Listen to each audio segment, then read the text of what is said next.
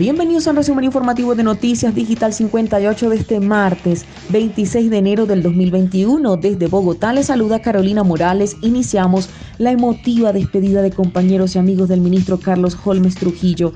Entre los mensajes destacaron el buen sentido del humor del ministro de Defensa, al igual que también resaltaron su labor y trabajo constante por Colombia con grandes expresiones de cariño, afecto y admiración, los compañeros de gabinete del ministro de Defensa, Carlos Holmes Trujillo, le dijeron adiós al hombre de quien aseguran haber recibido enseñanzas en lo personal y en lo profesional, de generosidad también un hombre que se destacó entre sus labores con los demás compañeros. Así también lo aseguraron. Dijeron que es una persona que de verdad profundamente generosa, que no se eximía de entregarle a un consejo, a un amigo, que era una persona visionaria, se anticipaba a los hechos y dicen, nosotros construimos muchos debates sobre la vida del país y él siempre se anticipaba a esos grandes debates, así lo manifestó también el ministro de Comercio, Industria y Turismo, José Manuel Restrepo. Sus amigos más cercanos reconocieron su dedicación a los demás, sin olvidar su familia, siempre poniendo la familia en primer lugar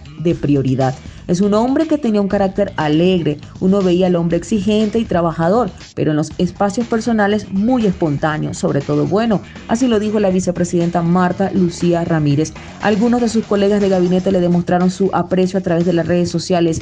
Qué dolor despedir a ese extraordinario ser humano. Carlos Holmes Trujillo representó lo mejor de Colombia los colombianos y el sector salud le debemos mucho por su apoyo y gestión, hasta en los momentos más difíciles. Un hasta luego, querido ministro. Así lo escribió el ministro de Salud, Fernando Ruiz Gómez. Presidente Duque decreta tres días de duelo nacional por fallecidos de COVID-19. Colombia está de luto por la muerte del ministro de Defensa Carlos Gómez Trujillo por causa del COVID-19, virus que además ha cobrado la vida de 51.747 compatriotas.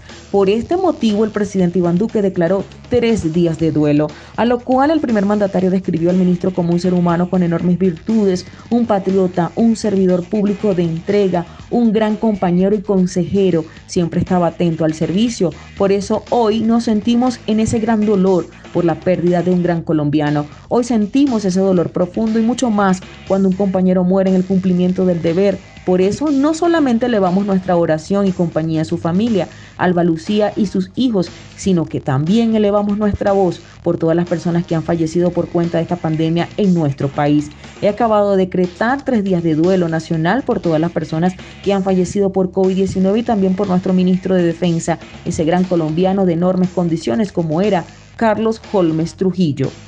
Y finalizamos con esta información. Soacha instala hospitales de campaña para atender a pacientes COVID ante aumento de casos.